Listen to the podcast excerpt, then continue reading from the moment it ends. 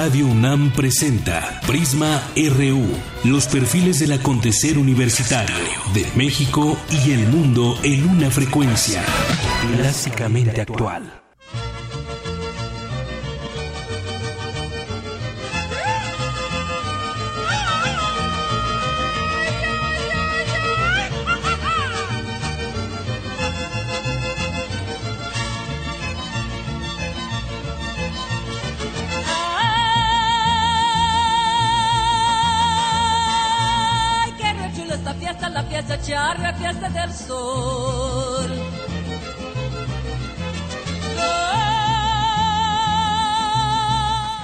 Buenas tardes a todo el auditorio de Prisma RU aquí en Radio UNAM en el 96.1.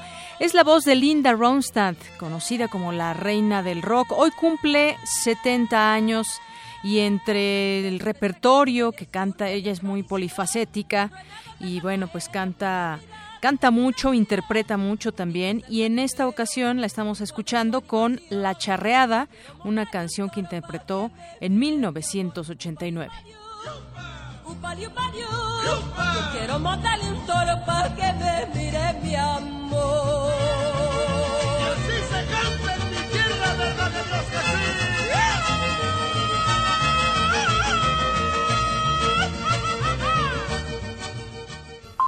Portada RU. Una con cuatro minutos y hoy arrancamos con la información internacional que desde ayer pues ha dejado una ola de reacciones de tristeza y de muertes allá en Niza, Francia, donde al menos 84 personas han muerto y más de 100 han resultado heridas, 50 se encuentran en estado grave. Esto luego de que un camión arrolló en Niza una multitud que disfrutaban los juegos pirotécnicos en el principal malecón de la ciudad. Ya el primer ministro francés Manuel Valls confirmó que el estado de emergencia se prolongará tres meses más. Al término de una reunión celebrada en el Palacio del Eliseo, explicó que la prioridad del gobierno en estos momentos es la atención a las familias y la identificación de las víctimas. Se han movilizado todos los elementos del Estado para ayudar a las eh, familias y para acompañarles en estos momentos tan difíciles y que se reaccione enseguida tras el atentado, pues por supuesto eh, se tomaron muchísimas medidas eh, de forma urgente. Para empezar, la célula interministerial de crisis eh, se activó y el departamento de Alpes-Maritimes se puso en alerta atentado con el, con el plan Vigipirat. Eh, se va a mantener el nivel máximo de la operación Sentinel, Centinela. En tanto, las fuerzas de seguridad galas identificaron al conductor del camión que embistió a las personas. Se trata de Mohamed Lawayeh, franco-tunecino de 31 años, residente de Niza. Anoche el presidente François Hollande decretó tres días de duelo nacional y advirtió que toda Francia está bajo la amenaza terrorista. et que la le cible. Rien Nada nos hará ceder en nuestra voluntad de luchar contra el terrorismo. Vamos a seguir fortaleciendo nuestras acciones en Siria e Irak y vamos a seguir golpeando en sus madrigueras a aquellos que nos atacan en nuestro propio suelo. El ministro del Interior, Bernard Cazeneuve, se ha desplazado a Niza, donde ha declarado que se está llevando a cabo la identificación del autor del ataque. Medios locales apuntan a que en el interior del camión se ha encontrado la documentación de un ciudadano de Niza de origen tunecino. Y de inmediato, después de conocerse esta noticia, líderes del mundo manifestaron su solidaridad con Francia y condenaron el ataque terrorista. Donald Tusk, presidente del Consejo Europeo, repudió la tragedia y dijo que seguirá la lucha contra la violencia de los extremistas. Resulta una trágica paradoja que el blanco de este ataque fuese gente reunida para celebrar la libertad, la igualdad y la fraternidad. Hoy todos, Europa y Asia, se unen al pueblo francés y a su gobierno. Condenamos esta tragedia y seguiremos nuestra lucha contra la violencia de los extremistas y el odio. Por su parte, la canciller Angela Merkel aseguró que Alemania está junto a Francia en la lucha contra el terrorismo. Lo que cuenta en este día es la solidaridad. Solidaridad del pueblo alemán con nuestros amigos los franceses. la solidaridad de todos los países reunidos en la lucha contra el terrorismo. Alemania apoyará codo con codo a Francia y a todos aquellos que luchen contra el terrorismo. Y estoy segura de que a pesar de las dificultades vamos a prevalecer. Und ich bin sehr überzeugt, dass trotz aller Schwierigkeiten wir diesen Kampf gewinnen werden. El presidente Barack Obama ofreció toda la ayuda que necesite el país galo, consideró el hecho como un horroroso ataque terrorista, en tanto el Papa Francisco expresó su solidaridad con el sufrimiento de las víctimas y de todo el pueblo francés. La Embajada de México en Francia dio a conocer el número telefónico para brindar asistencia a los connacionales en ese país europeo. El número es 0613 535574 para que los mexicanos en la zona afectada se comuniquen para recibir asistencia. Familiares de cuatro turistas mexicanos que visitaban Francia y habrían estado en Niza ayer pidieron ayuda a autoridades para localizarlos. Los nombres de los cuatro connacionales, de los cuales aún no se tiene noticias, son Sofía Covarrubias Hernández, Rodrigo García Gorostizaga, María René Nájera y Kenia Elizabeth Patiño Soto. En más información, en otra información, las personas con inteligencia emocional se adaptan fácilmente a los cambios en el ambiente y se protegen cuando es necesario, lo cual es importante si consideramos que los factores emocionales determinan a largo plazo nuestra calidad de vida y salud. Esto lo afirmó Benjamín Domínguez Trejo, profesor de la Facultad de Psicología de la UNAM que por cierto hoy tendremos una plática con él y nos va a hablar justamente de la inteligencia emocional. Ciudad Universitaria lista para recibir la visita de las Chivas Rayadas del Guadalajara el próximo domingo en el primer encuentro que dirigirá Paco Palencia en el banquillo de nuestros Pumas. Y en la información nacional, Adelfo Gómez, líder de la sección 7 de la Coordinadora Nacional de Trabajadores de la Educación, señaló que no han llegado a ningún acuerdo con el gobierno federal, esto luego de más de tres horas de negociación con la Secretaría de Gobernación. Esperábamos que el día de hoy Gobernación pudiera tener una respuesta muy concreta. Sin, sin embargo, dejamos de manifiesto que ante los dos temas no hay, no hay, no existe ninguna propuesta que permita destrabar este conflicto. Hoy prácticamente, a pesar de la exigencia de la Coordinadora Nacional para que ya puedan estar entregando respuestas concretas, manifiesta que no las tienen. Y en ese sentido, creemos nosotros que ha sido una falta de seriedad por parte del gobierno federal a través de la Secretaría de Gobernación, que hasta esta fecha, después de haber trabajado muy claramente las agendas, no hayan podido entregar una respuesta en concreto, una respuesta en firme el día de hoy. Bien, pues comienza el periodo vacacional hoy y no hay alguna solución aún a este conflicto. Y por su parte, el Ejecutivo Federal aseguró que la reforma educativa se mantendrá inalterada. Negó que los acuerdos tomados entre la CEP y el sindicato magisterial, así como las negociaciones entre la CENTE y Gobernación, den marcha atrás a la ley. A su vez, la organización Mexicanos Primero celebró el fallo de un juez federal para declarar inconstitucionales los principales acuerdos de la Secretaría de Gobernación y la sección 22 de la alcanzados entre 2013 y 2015. El secretario de Educación Pública, Aurelio Nuño, dijo que tiene toda la disposición de participar en la reunión del martes con el magisterio disidente para escuchar con interés y atención sus demandas. José Antonio Mid, secretario de Desarrollo Social, informó que el abasto en las tiendas Liconza en Chiapas se ha regularizado. Esto tras los bloqueos que mantuvo la CENTE. El avance en el abasto eh, hoy está completamente regularizado. Eh, tenemos reportado al día de ayer 100% de abasto en todas las tiendas de Liconza, tanto en Oaxaca como en Guerrero, Chiapas y Michoacán. Es un eh, tema que revisamos y que monitoreamos diario, en donde cada interrupción estamos buscando la forma de subsanarla. En otra información, Luis María Aguilar, presidente de la Suprema Corte de Justicia de la Nación, aseguró que se revisarán los actos de inconstitucionalidad promovidos por la Procuraduría General de la República contra los gobiernos y congresos de Veracruz, Quintana Roo y Chihuahua. Es posible que resolvamos en la segunda parte del el año jurisdiccional de este alto tribunal, que se iniciará a partir del primero de agosto, podríamos ver el trámite y posible resolución de las acciones de inconstitucionalidad promovidas por la Procuraduría General de la República respecto a la legislación de los estados de Veracruz, Quintana Roo y Chihuahua, en los que se combaten las leyes anticorrupción publicadas en esas entidades. Y ante esta acción emprendida por la PGR, el gobernador Roberto Borge ya ofreció derogar las reformas anticorrupción a modo aprobadas en Quintana Roo. Arely Gómez, Procuradora General de la República, se reunió con Jan, Jan Jaraf, representante de México, en México de la Oficina del Alto Comisionado de las Naciones Unidas para los Derechos Humanos, para abordar los hechos de violencia ocurridos el pasado 19 de junio en Nochixtlán, Oaxaca. Ante el reclamo de una indemnización por daño moral tras la ejecución de una pareja, la Secretaría de la Defensa Nacional busca una conciliación con los afectados.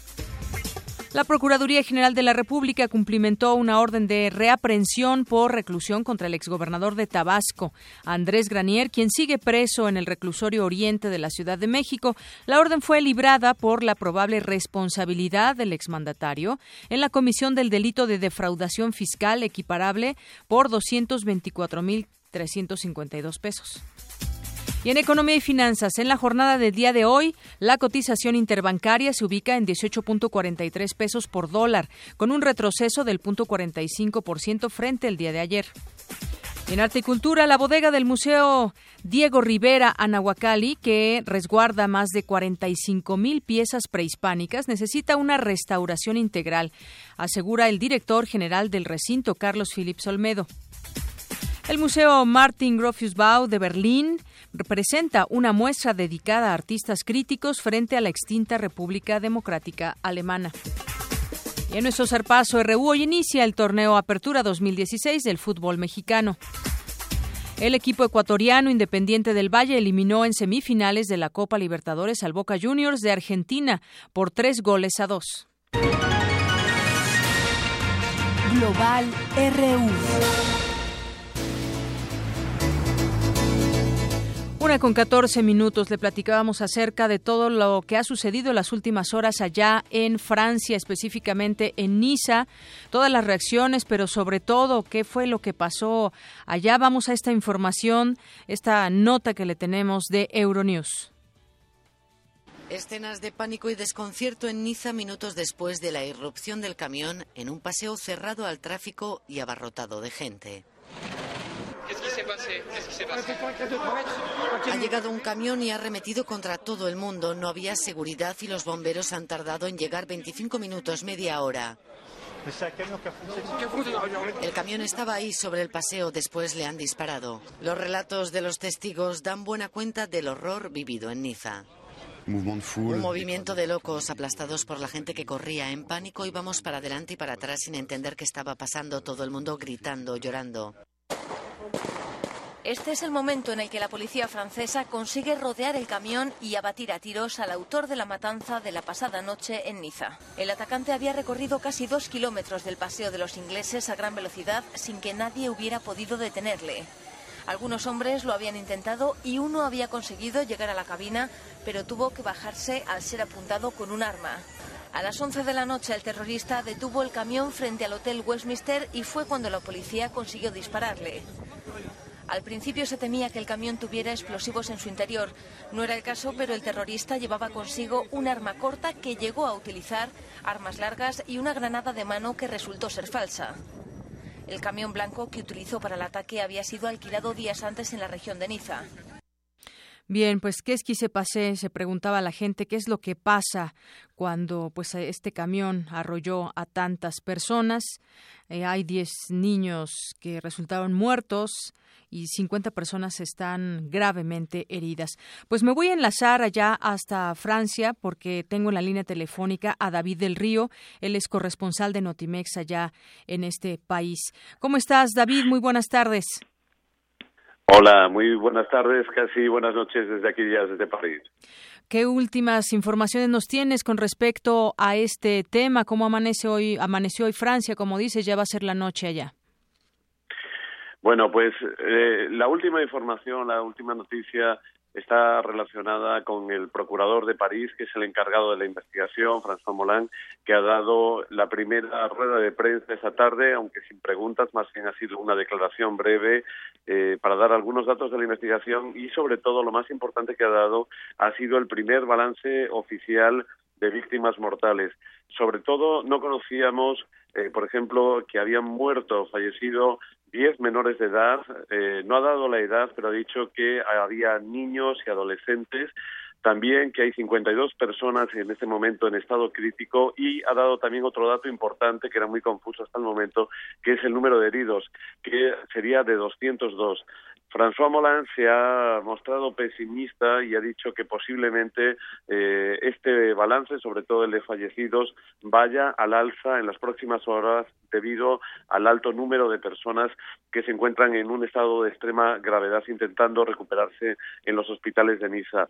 También ha dado algunos datos sobre el autor eh, del ataque que la verdad es que ha sido hoy la noticia más destacada del día porque eh, se han conocido datos eh, de su perfil que han sembrado dudas sobre si su motivación era realmente terrorista, porque era un hombre casado, con tres hijos, que estaba divorciándose y que eh, estaba en un eh, estado depresivo porque eh, tenía problemas financieros, no encontraba una vivienda y había tenido incluso el 24 de marzo pasado una condena por un accidente de tránsito.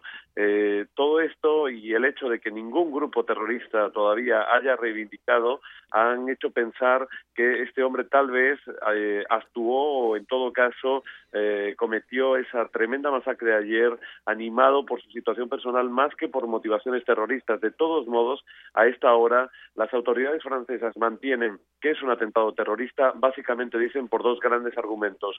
Uno, por el modo operativo y otro también porque, según eh, ellos, el número de víctimas que ha cometido y eh, la manera de operar y, sobre todo, la fecha emblemática en la que se produjo, el 14 de julio, el Día Nacional de Francia, todo indica, dicen, que tiene el perfil de ser, sin duda, un atentado terrorista.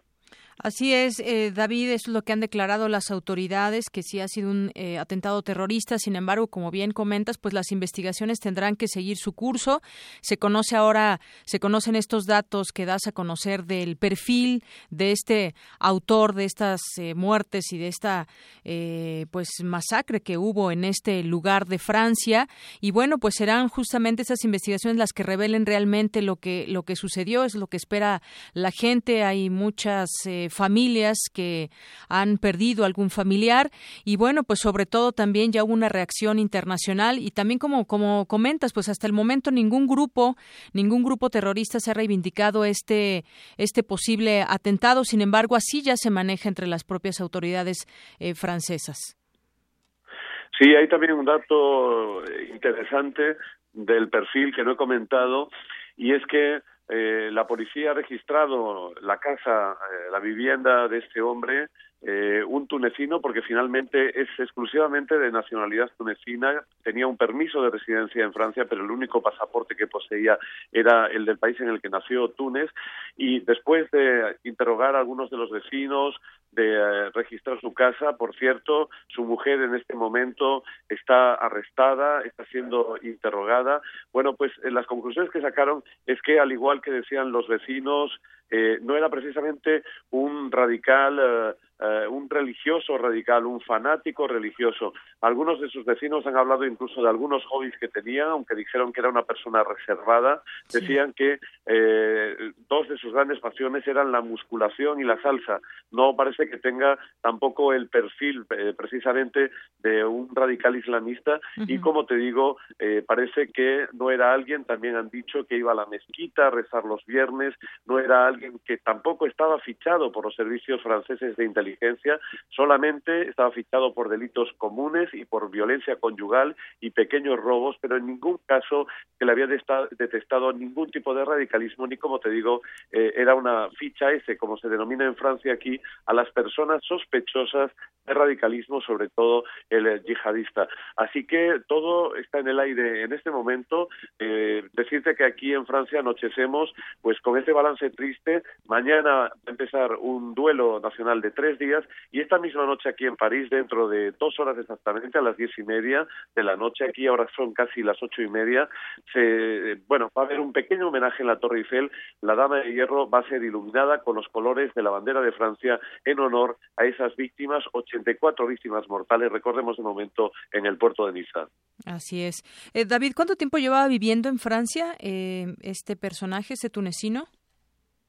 Pues la verdad es que se ha distribuido lo que es, eh, mucha gente piensa que es el pasaporte, ahora lo estaba hablando con algunos colegas, pero se trata del permiso de residencia, pero no tengo el dato exacto, aunque eh, por un comentario que ha hecho el procurador esta tarde se le atribuía algún delito eh, pasado el año 2002, así que al menos sabemos que en los últimos 10, 14 años ya estaba aquí en Francia, como te digo, tenía tres hijos, estaba casado y estaba en proceso de divorcio. Y el último dato conocido sobre su pasado laboral, vamos a decir en este caso aquí en Francia, era que eh, recientemente había obtenido un permiso, una licencia de manejo eh, para camiones, precisamente. Precisamente.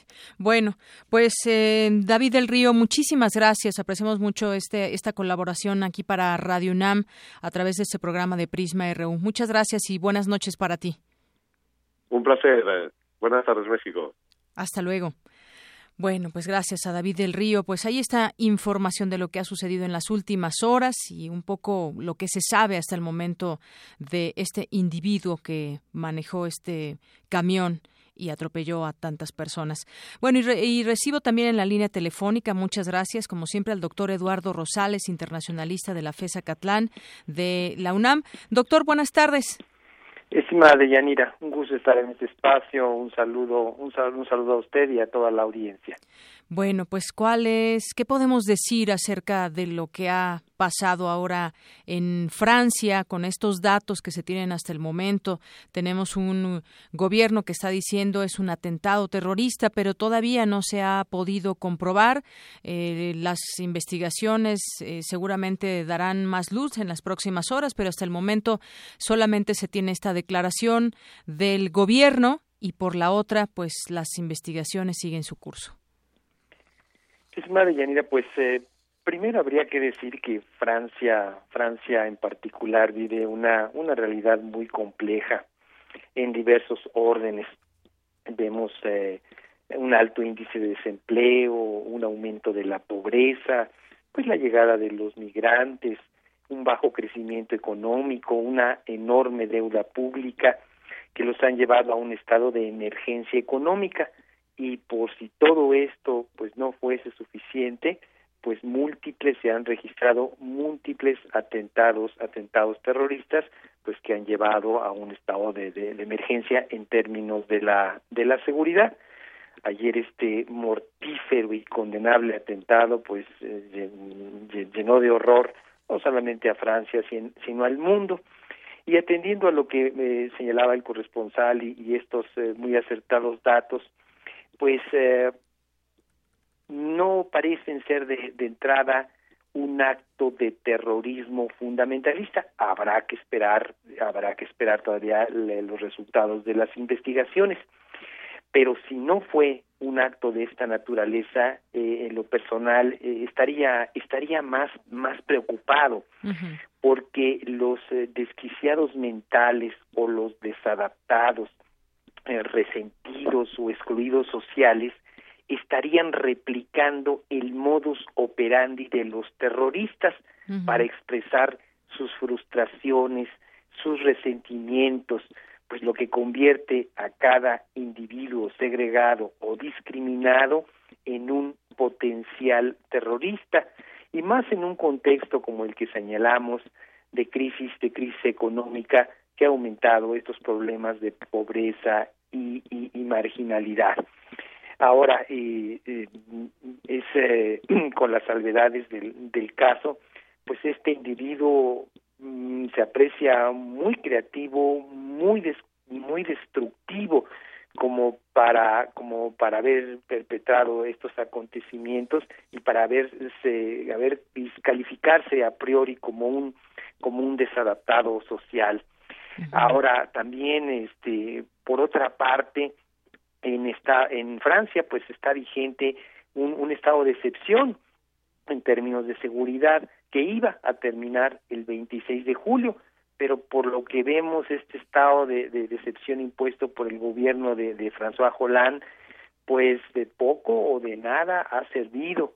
Los miles de cateos a domicilio sin previa orden judicial, los cientos de detenciones domiciliarias, la disolución de asociaciones, eh, pues que, incitan al odio y la prohibición de manifestaciones públicas de carácter político ideológico, pues no no han podido frenar esta ola de, de atentados, sea de uno o de otro carácter, y yo veo rebasados totalmente a los servicios de seguridad.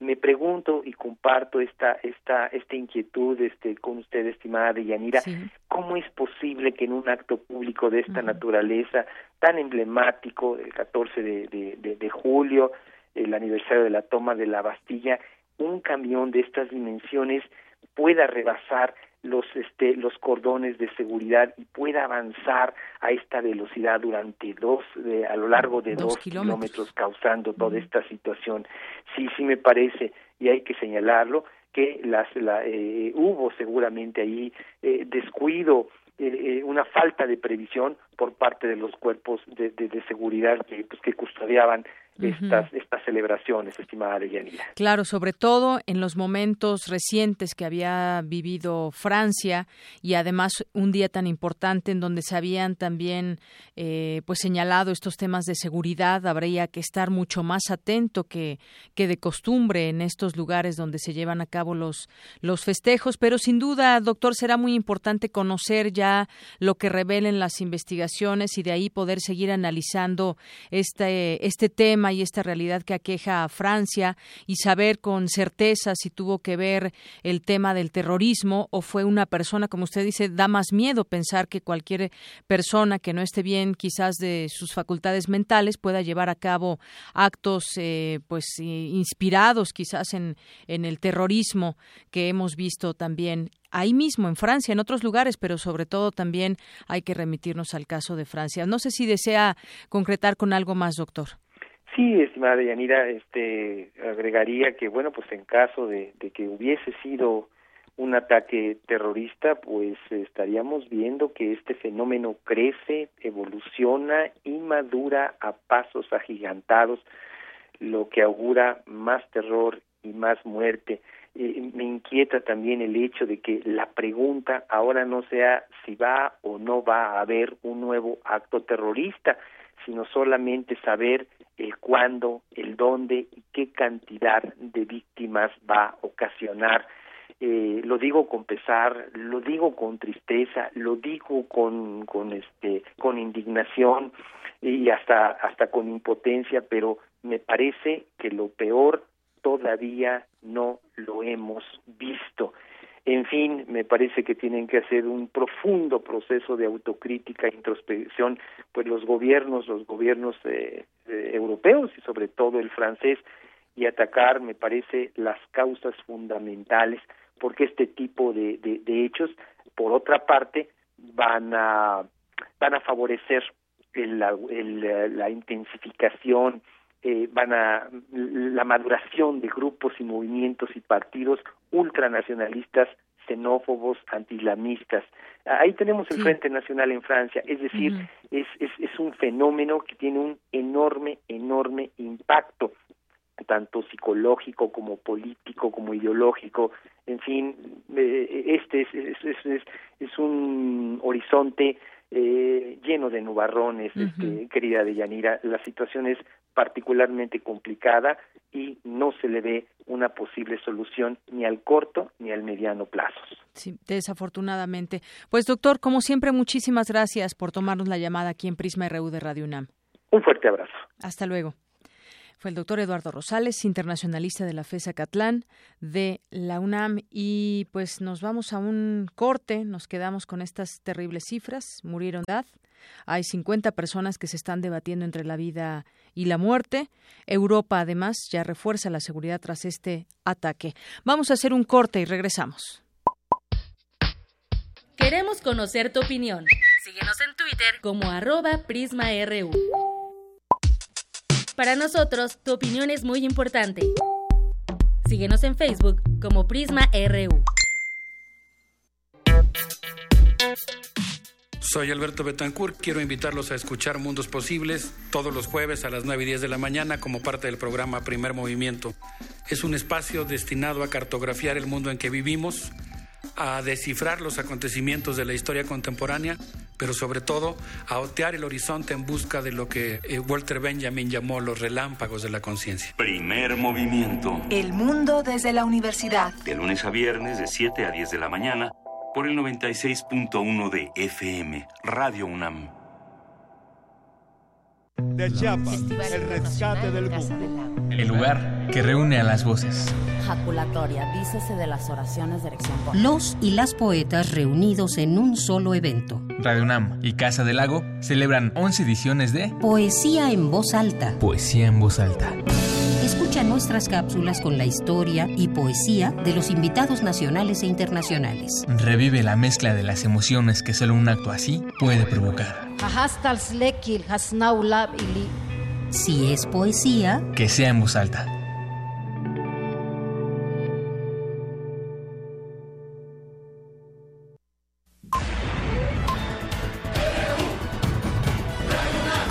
Prisma RU. Morán. Campus RU. Y hoy en nuestro campus RU, mi compañera Virginia Sánchez nos preparó la siguiente información de prototipos para silla de ruedas. Adelante, Vicky. ¿Qué tal, Deyanira? Buenas tardes. Te saludo al igual que el apreciable auditorio de Prisma RU. Esta es la información.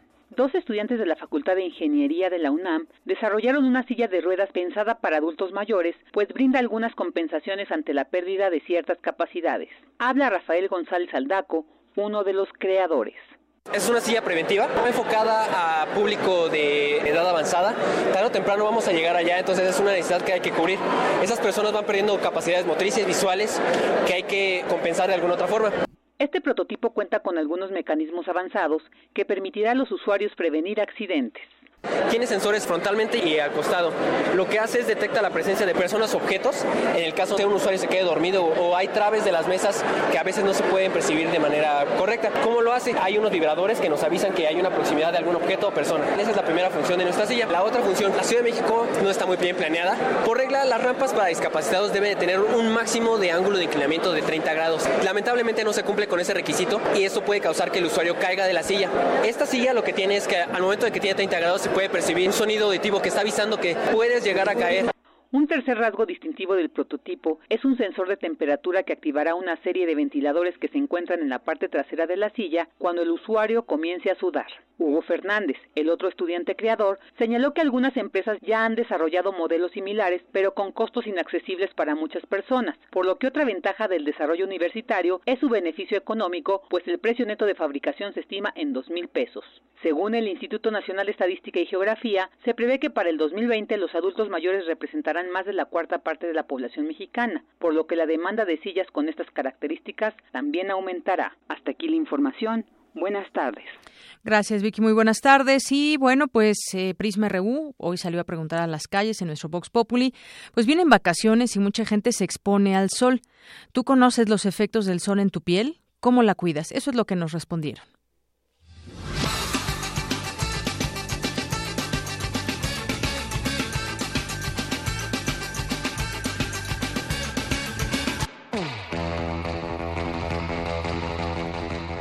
Pues eso de que te produce cáncer. Bueno, yo tengo, por ejemplo, una alergia que me sale tan terrible con el sol. Es como un hongo y es a causa del sol. Nada más tengo que usar manga larga, no me puedo exponer al sol para nada. Bueno, lo que yo sé, lo que tengo entendido sobre las radiaciones solares es que producen cáncer. Producen un cáncer ahora sí que letal. Por eso es importante protegerse del sol en estas temporadas de verano y particularmente eh, en invierno. En invierno hace un sol también bastante fuerte y para eso pues hay que usar bloqueadores, cremas, qué sé yo, pero sobre todo pues no exponerse al sol. Esa sería mi recomendación.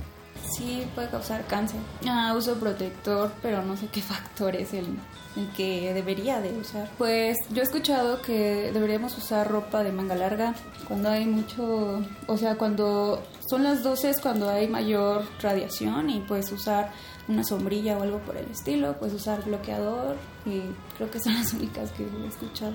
¿Qué produce? Pues produce cáncer, manchas en la piel, nada más. ¿Y qué lo, con qué te proteges? Bloqueadores, cremas, ¿no? Todo eso. Produce cáncer en la piel y bueno, te puedes eh, proteger con bloqueador solar, no exponerte tanto tiempo a los rayos del sol.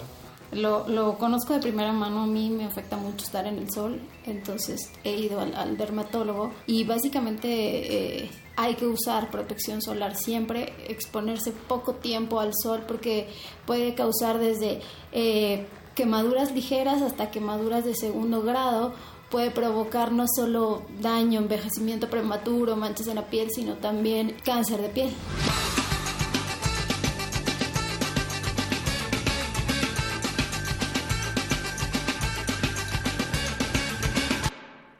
Bien, y sobre este tema, mi compañero Toño Quijano nos tiene la siguiente información. Adelante, Toño. Buenas tardes, Deyanira, a ti, a nuestro auditorio. En temporada vacacional son más frecuentes las quemaduras en la piel por la sobreexposición al sol, pues la radiación provoca cambios en las células que son acumulativos. Habla el doctor Rodrigo Roldán, jefe de la Clínica de Oncodermatología de la Facultad de Medicina de la UNAM. Lo ideal es no arderse la piel, es decir, no ponerse mínimamente rosado o rojo y que cuando alguien te toca o la sensación de la, de la pijama o el agua después cuando te bañas te arda la piel. Porque estas quemaduras solares de primero o segundo grado provocan ya un daño permanente en la célula que se va a venir a manifestar años después y que en el mejor escenario se manifiestan como manchas y arrugas, pero en el peor escenario pues dan lugar a cáncer de piel. Entre 2008 y 2012, el cáncer de piel se convirtió en el tercer motivo más frecuente de consulta en el Instituto Nacional de Cancerología, sobre todo en personas menores de 40 años. Las personas con mayor riesgo son aquellos que son rubios o pelirrojos con ojos claros, aquellas personas que independientemente del color de su piel tengan más de 50 lunares en todo el cuerpo, personas que hayan tenido un antecedente ya previo personal de cáncer cutáneo o que tengan un familiar en primer grado, llámese papá, mamá o hermanos o hijos, afectos con cáncer de piel. Este tipo de cáncer es asintomático, pero se recomienda acudir con el dermatólogo ante cualquier lesión sospechosa a partir de los 25 años. En la clínica de oncodermatología de la Facultad de Medicina estamos abiertos a todo el público en general que no hay ningún requisito previo especial para ser atendido, que nos dedicamos justamente al diagnóstico no invasivo de cáncer, diagnóstico oportuno no invasivo de cáncer de piel, que el teléfono de contacto es el 5623-2300, extensión 41624 o 41625. Para proteger la piel de quemaduras solares es necesario utilizar ropa de manga larga, de algodón o lino, sombrero de ala ancha, lentes oscuros y protector solar en las zonas cutáneas expuestas, incluidos los labios, pues son una zona de transición entre la piel y la mucosa. Hasta aquí la información. Buenas tardes. Muchas gracias, Toño. Y el ratón australiano Melonis rubicola es el primer mamífero que desaparece debido al cambio climático provocado por los seres humanos. La información con Cristina Godínez. Adelante, Cris. De Yanira, auditorio de Prisma RU, esta es la información. Expertos aseguran que un roedor endémico de la Gran Barrera de Coral en Australia, el Melonis rubicola, es el primer mamífero del planeta que desaparece a causa del cambio climático. Por definición, una especie se extingue cuando muere el último miembro de su grupo. Escuchemos al doctor Francisco Solís del Instituto de Ciencias del Mar y Limnología de la UNAM. Cuando una especie se extingue, bueno, hay un montón de situaciones, obviamente dependiendo de la especie que esté desapareciendo, ¿no? Eh, debemos recordar que vivimos en un planeta donde todo está conectado entre sí, de manera que aunque como seres humanos no veamos de inmediato o no suframos esta carencia de inmediato, lo vamos a ver a posteriori lo que haya pasado. Entonces, el efecto se tendrá que ver dependiendo a la especie que haya desaparecido. En nuestro país varias especies han desaparecido y de ello habla el también especialista en ecología y biodiversidad acuática. De las que ya están extintas en México, por ejemplo, y que desgraciadamente no escuchamos nada de eso en las noticias, el pájaro carpintero imperial el Camphephilus imperialis, desgraciadamente era el pájaro carpintero más grande del mundo. Estamos hablando de una especie que tenía de 51 a 56 centímetros de largo, este, que de repente pues desapareció ya. Su último registro fue allí en Durango. Aunque las fechas de extinción no son precisas, se estima que ocurrió más o menos su extinción realmente entre los años de 1946 y 1965. Como ejemplos de mamíferos en peligro de extinción tenemos al oso hormiguero, el armadillo de cola desnuda, el jaguar, el teporingo y el mono araña por citar algunos.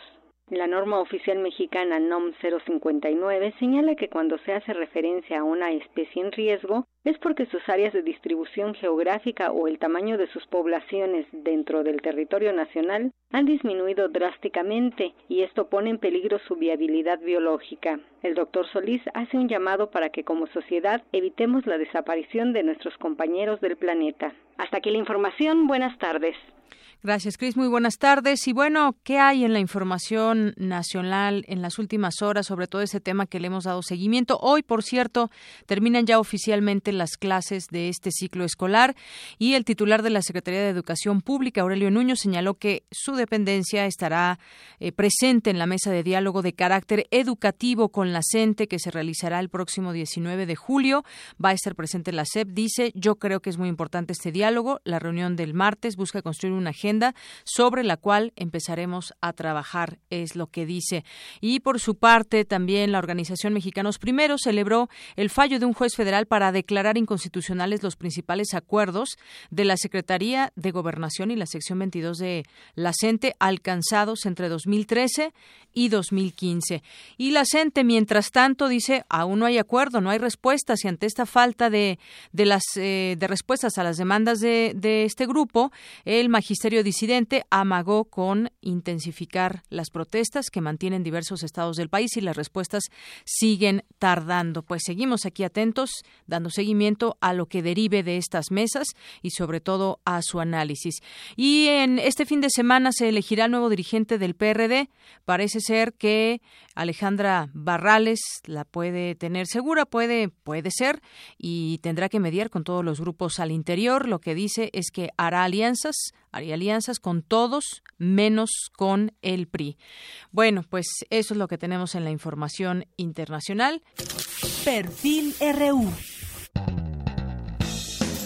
nacional, porque lo internacional ya lo hemos platicado con el tema de Francia y bueno, pues les presentamos esta esta segunda parte de la plática que tuvimos con el doctor Benjamín Domínguez, que es investigador, que es eh, psicólogo. ¿Qué es la inteligencia emocional y por qué se ha puesto, yo no sé si decirlo tan de moda o por qué se habla más de ello ahora que antes, por ejemplo?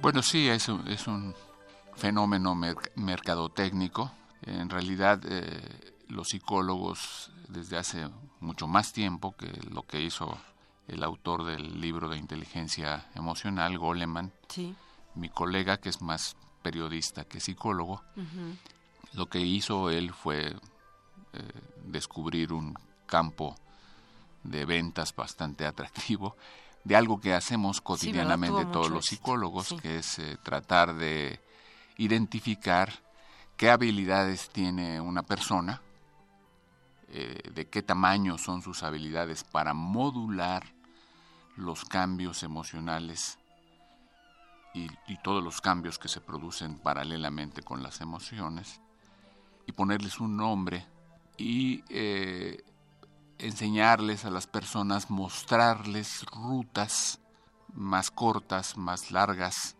para que puedan ejercer algún tipo de modulación sobre estos cambios. Algunas personas no tienen la posibilidad de elegir si modulan o no sus emociones, lo tienen que hacer.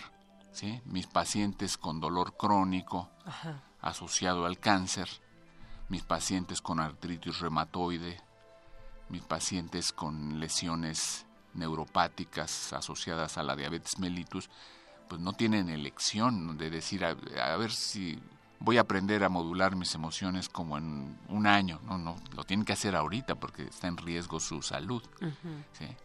Algunas personas que tienen problemas para controlar su forma de comer y que por más que le intentan, comen cierto tipo de alimentos que no les favorecen, esas personas tienen que aprender a modular sus deseos de comer o no comer. Tienen que aprender de esa inteligencia emocional, a controlar sus emociones. Tienen que adquirir habilidades de modulación emocional, ¿no?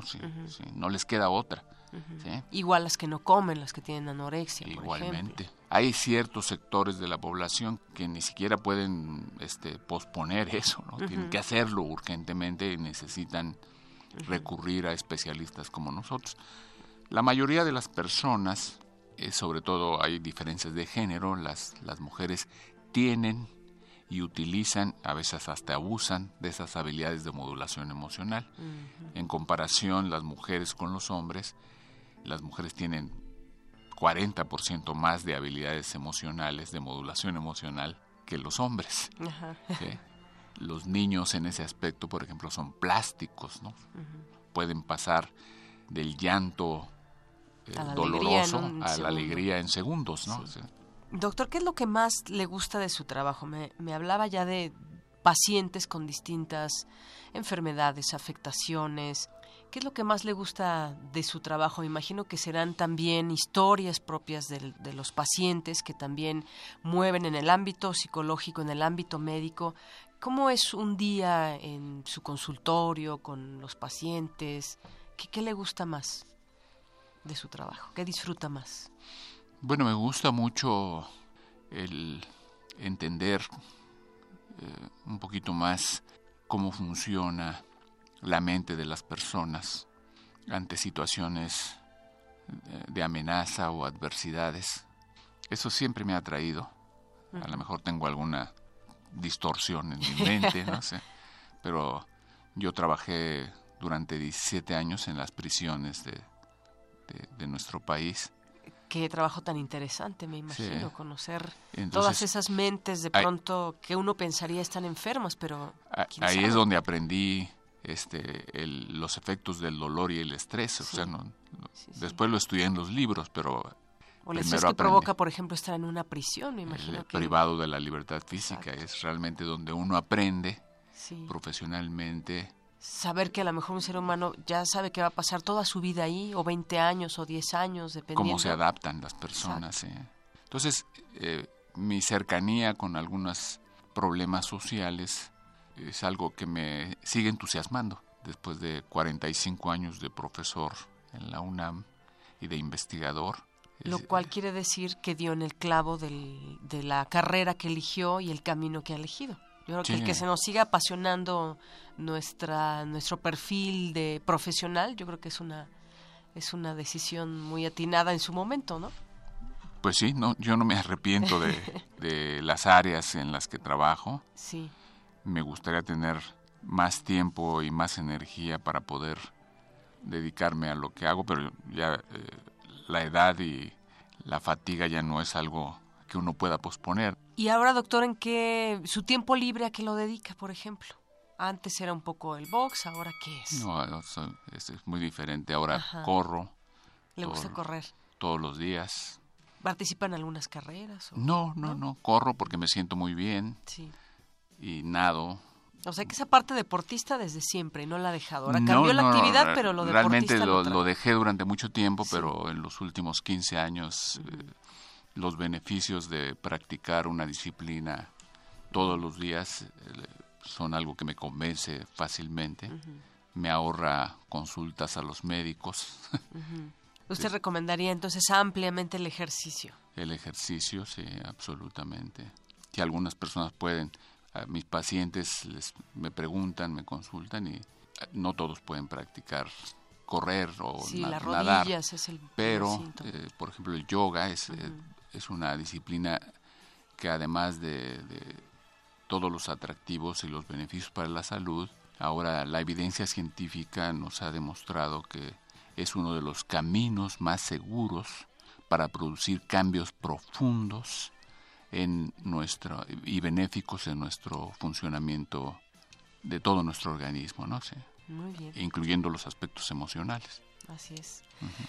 Gracias, doctor Benjamín Domínguez, por esa entrevista aquí en Radio UNAM, en Prisma RU, por conocer eh, no solamente sobre lo que ha hecho durante todos estos años como académico, sino también conocerlo un poquito en el ámbito personal. Gracias, hasta luego.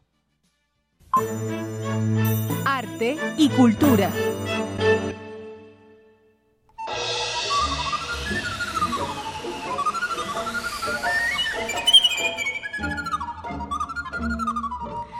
viernes y nos acompaña aquí en cabina Dulce Wet, como ya la conoce, ya la ubica en esta, en esta sección de música y de eventos a los cuales nos invitas. Bienvenida, Dulce.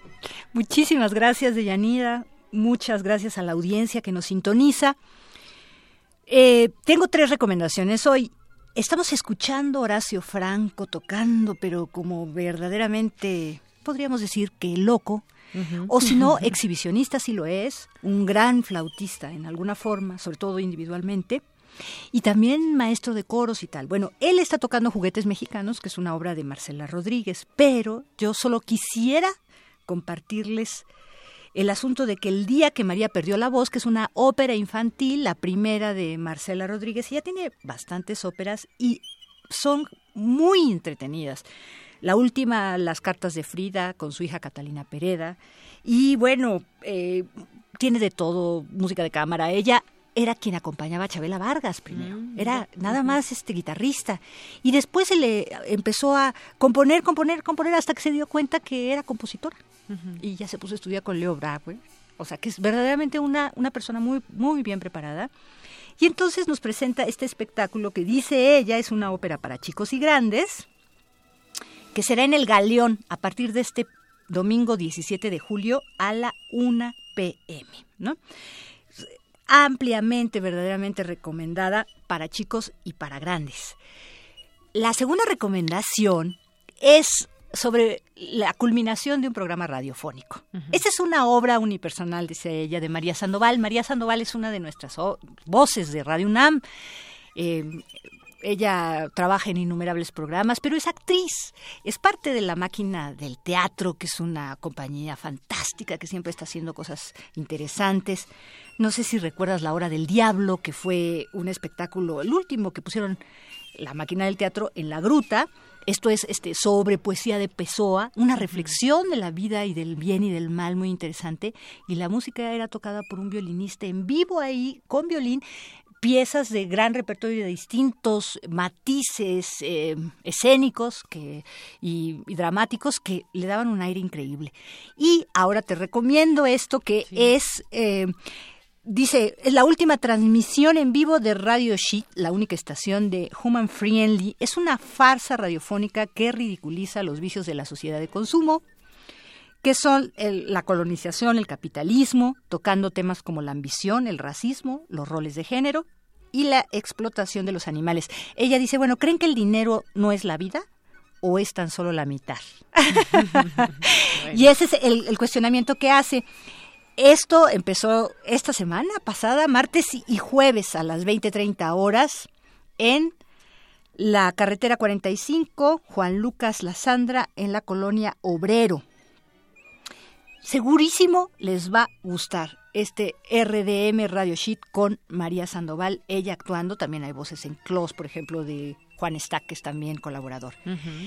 Y fíjate que queriendo eh, transgredir, no, irrumpir o comunicar o tener la maravilla de compartir otras eh, disciplinas artísticas y culturales que no nada más sean conciertos, porque bueno, tenemos a la Orquesta Sinfónica de Minería y una orquesta barroca que podemos ver, un espectáculo de danza macho man, eh, eh, que está interesante, digamos, por lo que plantea, pero más allá de eso me gustaría recomendarles un libro, porque este, en este libro la música juega un papel casi que te podría decir como milagroso. Es quien da fuerza a los personajes, es quien inspira a la heroína y, tiene un gusto delicado. Bueno, ácido sulfúrico. Yo creo que ya muchos la deben haber leído, de Amelie Tomp. Esto es como el último grito realmente en programas televisivos, se supone que se llama La Concentración. Y es una cosa terrible porque es un reality show, pero aquí hacen redadas de mucha gente y las llevan a eh, lugares como los centros de concentración, estos campos de exterminio que hubo en la Segunda Guerra Mundial a los judíos por los nazis, es algo parecido. Y entonces empiezan a claudicar otros. Eh, los prisioneros, hay prisioneros y capos, y estos solo tienen números y todo. Y eh, el, el, asunto llega al paroxismo de que los televidentes son quienes deciden quiénes no, no solo desaparecen de la fila, porque quienes se van a la muerte verdaderamente. es un enfrentamiento muy interesante verdaderamente con el humano en, en su posición de verdugo o víctima, que la hemos tenido, y también en el asunto así como RDM Radio Sheet de la conciencia de lo que son los programas televisivos de reality show, ¿no? Y lo que se puede estar viendo ahí generando. Y nuestra heroína, una de las prisioneras, este, siempre se fortalece y ayuda espiritualmente con la compañía de la música. Para los trabajos, prefiero una sinfonía de Schubert, para esto y aquello. Y así va cantando internamente las melodías y eso le va dando una interés muy especial. Y no les cuento más pero ella este verdaderamente Amelie Nothomb es maravillosa como escritora a mí me gusta muchísimo es incisiva pero es fantástica eh ha ganado infinidad de premios y a mí me pareció interesante esa, esa forma de alimentar la novela con estas selecciones musicales. ¿no? Pues Hay muchos otros que también hacen eso. Entonces, bueno, podremos hablar de muchas cosas, teatro, danza, música, libros y bueno, pues seguiremos aquí. ¿Cómo ves? Muy bien, pues excelente recomendación para este fin de semana. Sí, se la leen en tres días yo creo, porque verdaderamente los va a robar. Muy bien. Pues muchas gracias como siempre, Dulce, y te escuchamos el siguiente viernes, que aquí aprovecho para decirle a nuestro auditorio, va a estar mi compañero Rafael Arce al frente de estos micrófonos y bueno, pues ya te escucharemos con él. Claro que sí, muchísimas gracias a todos. Muchas gracias a ti. Hasta la próxima. Zarpazo RU. Y nos vamos rápidamente a nuestro Zarpazo con Isaí Morales. Buenas tardes, Yanira. Esta es la información deportiva. El defensa de Pumas, Antonio García, aseguró que dejarán todo en el juego ante Chivas el próximo domingo. Agregó que el encuentro los ayudará a prepararse para los próximos partidos. Bueno, obviamente es, es un partido importantísimo para, para, nosotros en el que tenemos que, dejar todo. Yo creo que este, estos partidos no, no hace falta promocionar, o sea, la afición le gusta, a nosotros nos gusta, como decía Abraham, es un partido que nadie se, se quiere perder. Obviamente si empezamos bien en lo anímico a nosotros nos va, nos va a ir muy bien. Se vienen dos, tres partidos después de este muy, muy fuertes que ganando este yo creo que nos, nos va a ayudar mucho a, a poderlos enfrentar bien.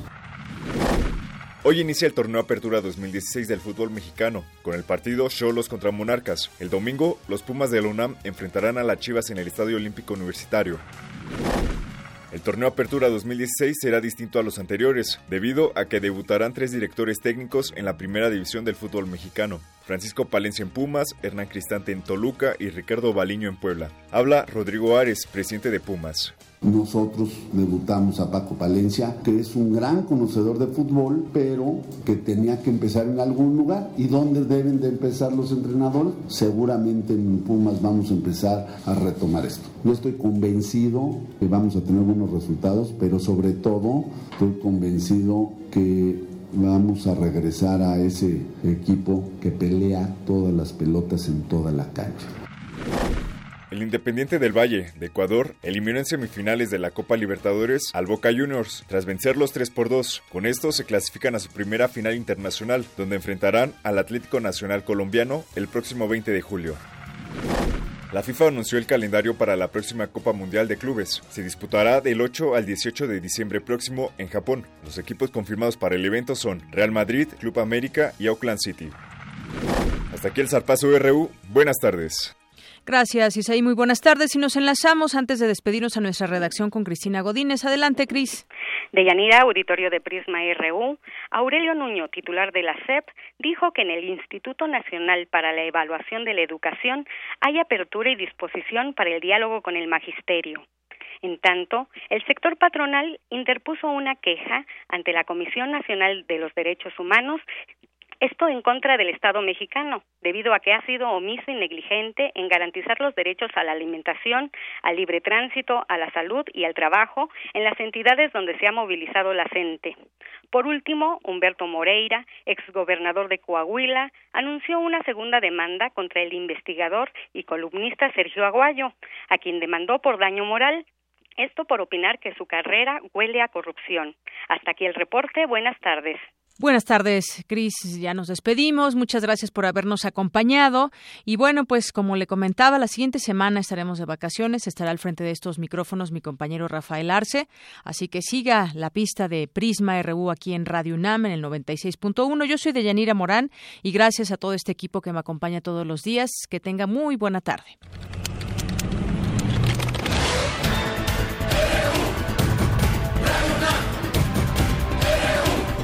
Prisma RU, los perfiles del acontecer universitario de México y el mundo en una frecuencia, de lunes a viernes, de 1 a 2 de la tarde. Radio UNAM, clásicamente informativa.